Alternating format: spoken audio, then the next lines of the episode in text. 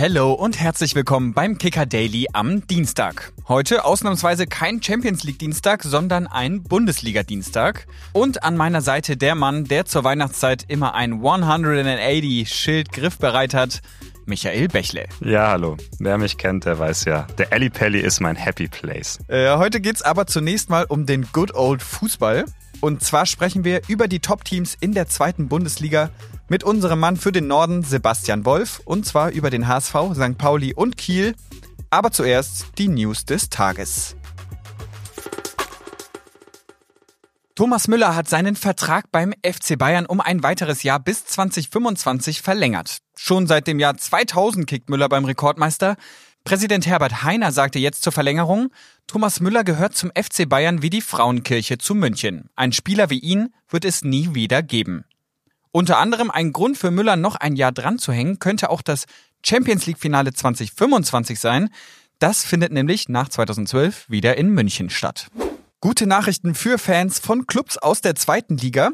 Ab nächster Saison wird es drei Zweitligakonferenzen pro Saison im Free TV zu sehen geben, und zwar auf RTL. Der Sender hat eine Kooperation mit Sky verkündet. Außerdem darf RTL sieben Formel 1 Rennen pro Saison zeigen. Im Gegenzug bekommt Sky jeweils zwei Spiele der Euroleague und der Conference League pro Woche. Heute Abend stehen ja nicht nur drei Bundesligaspiele an, heute Abend greift auch Manchester City ein in die Club-WM. Um 19 Uhr geht es im Halbfinale gegen die Urawa Red Diamonds aus Japan. Das ist der Sieger der asiatischen Champions League. Übrigens mit Kapitän Hiroki Sakai, den kennen vielleicht viele noch aus Hannover. Und wenn Man City gewinnen sollte, dann geht es im Finale am Freitag gegen Fluminense. Die haben sich nämlich schon gestern im ersten Halbfinale durchgesetzt gegen Al-Ali aus Ägypten mit 2 zu 0. Und Janek, wir haben vorhin festgestellt, bei Fluminense, da gibt es auch den ein oder anderen Namen, der kommt einem vertraut vor und sogar schon ein bisschen länger vertraut ja. vor. Ja, der wohl bekannteste ist Marcelo. Der ist inzwischen 35 Jahre alt und zockt wieder bei seinem Heimatverein Fluminense, von dem er damals auch zu Real Madrid gewechselt ist. Und neben ihm in der Viererkette noch ein zweiter Bekannter aus Europa, Felipe Melo. Den kennt man ja zum Beispiel von Juve oder Galatasaray. Der ist inzwischen 40 Jahre alt. Ja, und mit 40 Jahren, also halt, das ist halt das Geile, nicht mal der Älteste, weil der Torwart Fabio, der ist schon 43 und vorne drin haben sie deswegen auch nochmal einen 35-jährigen Mittelstürmer und einen 34-jährigen Spielmacher. Und ich habe gerade eben mal noch ausgerechnet, Durchschnittsalter der Startelf im Halbfinale knapp 32. Sogar wir beide würden da einen Schnitt noch runterziehen, hat man auch nicht so oft.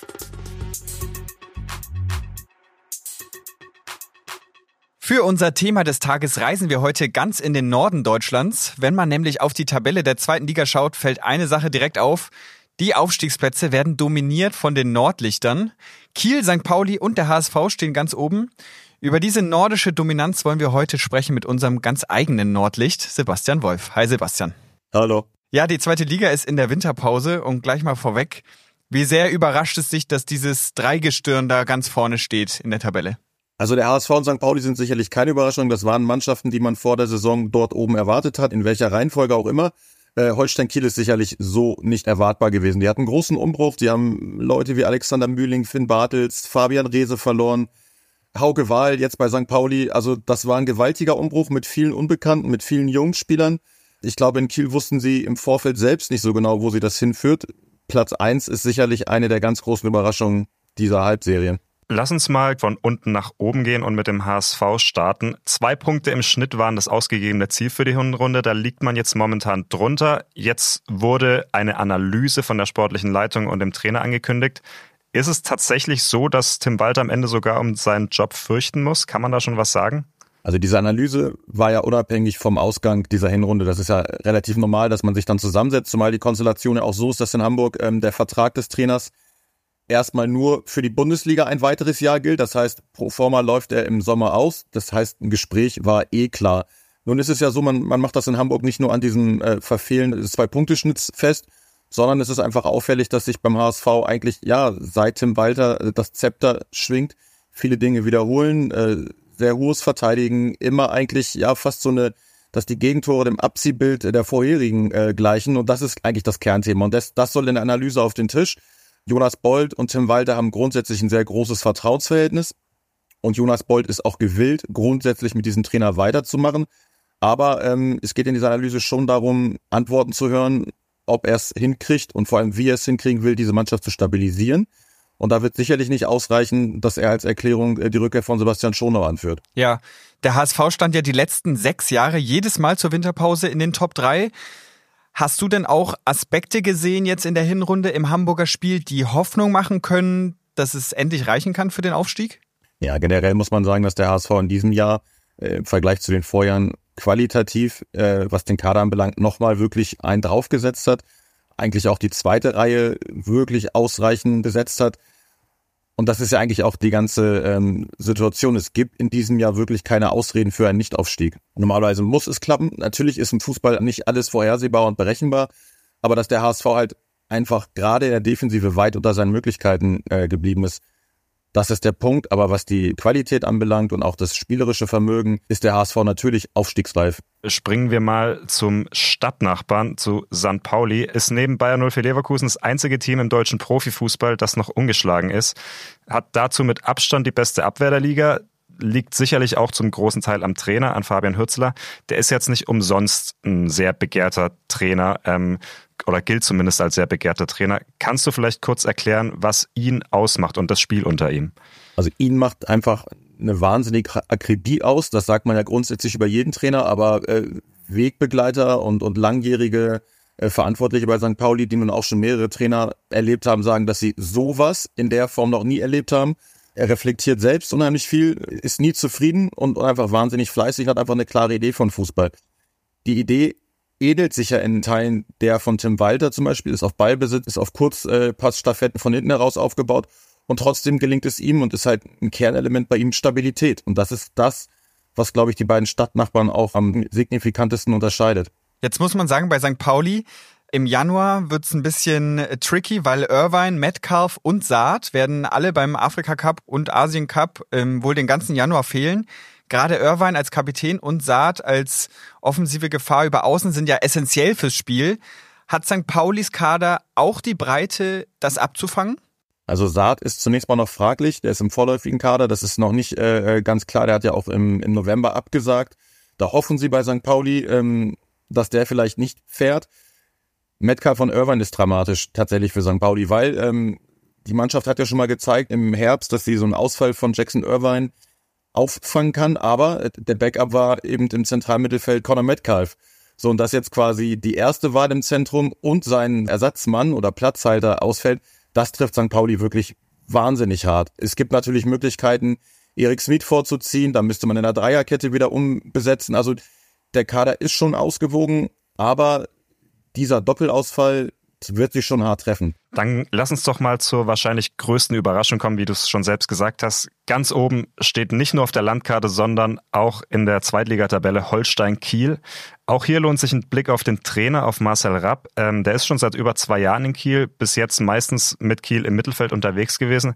Du hast einen sehr lesenswerten Artikel, wie ich finde, über ihn geschrieben, äh, der sowohl bei uns im Heft als auch in unserer App zu lesen ist mit dem Titel Der Entwickler. Was macht denn Kiel unter Marcel Rapp so gut dieses Jahr? Gut, Marcel Rapp hat, hat ja in Hoffenheim sich eigentlich erste Meriten als Entwickler erworben im, im Nachwuchsbereich. Und man muss sagen, er ist in einer, in einer sehr spannenden oder brisanten Konstellation nach Kiel gekommen, nämlich als Holstein gerade den Abgang von Ole Werner, äh, dem langjährigen Erfolgstrainer, verwinden musste und vor allem in einer Phase, da sie eigentlich ihre erste richtige Krise seit dem Zweitliga-Aufstieg 2017 hatten. Sie haben, man erinnert sich, in diesem Wahnsinns-Corona-Jahr hauchdünn in der Relegation den Aufstieg verpasst, haben dann einige Leistungsträger abgegeben, den Trainer verloren im, im Herbst. Und in dieser Gemengelage kam Marcel Rapp und hat erstmal äh, die Mannschaft stabilisiert und hat dann auch in einem sehr schwierigen letzten Jahr, wo halt eigentlich schon klar war, dass ein größerer Umbruch bevorsteht, es auch geschafft, diese Mannschaft immer in, in sicheren Gefilden zu halten.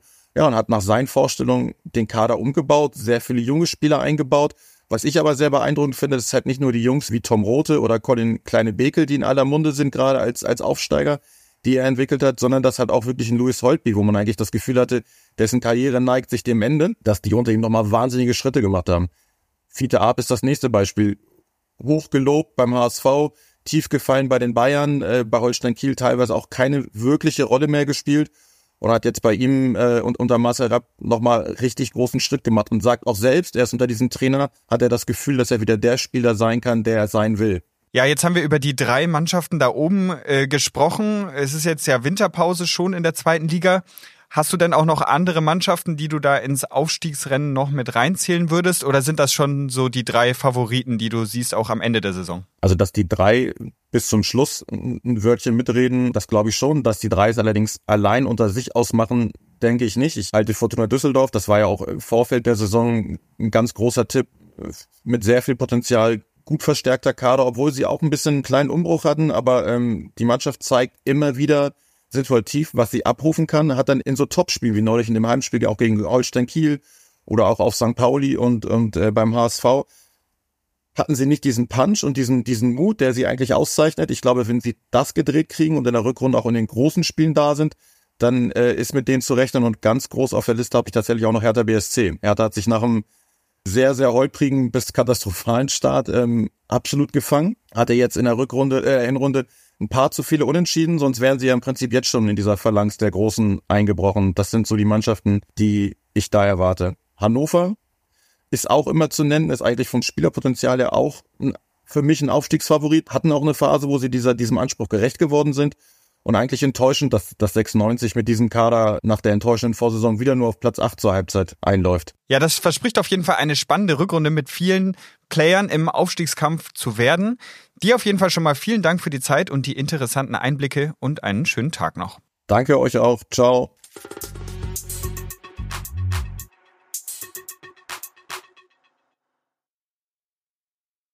Wem von euch da draußen sagt denn der Name Dejan Joveljic noch was? Bei uns beiden, sagen wir mal ehrlich, es hat heute Morgen so irgendwo im hinteren Hirnstübchen ja. noch ein bisschen geklingelt, ähm, aber so richtig auf dem Schirm hatten wir ihn auch nicht mehr. 2019 kam der zu Eintracht Frankfurt eigentlich als sehr großes Talent gehandelt damals und hat dann aber am Ende nur vier Bundesligaspiele gemacht.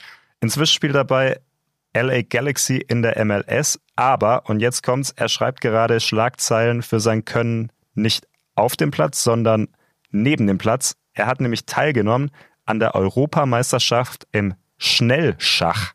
Ja, dass er schnell ist, wusste ich immerhin noch.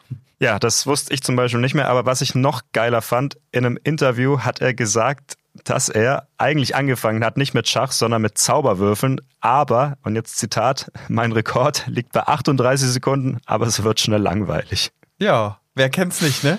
Aber ich finde es schon krass.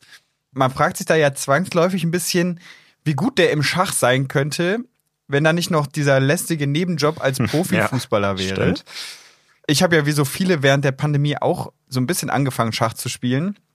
Aber über einen gewissen Punkt kommt man dann einfach nicht hinaus. Dafür spiele ich dann auch noch zu oft meinen Go-To-Move, das unabsichtliche Damenopfer.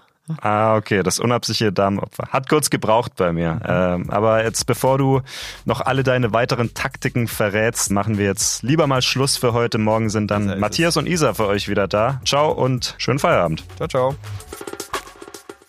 Kicker Daily ist eine Produktion des Kicker in Zusammenarbeit mit ACB Stories. Redaktionsschluss für diese Folge war 14 Uhr.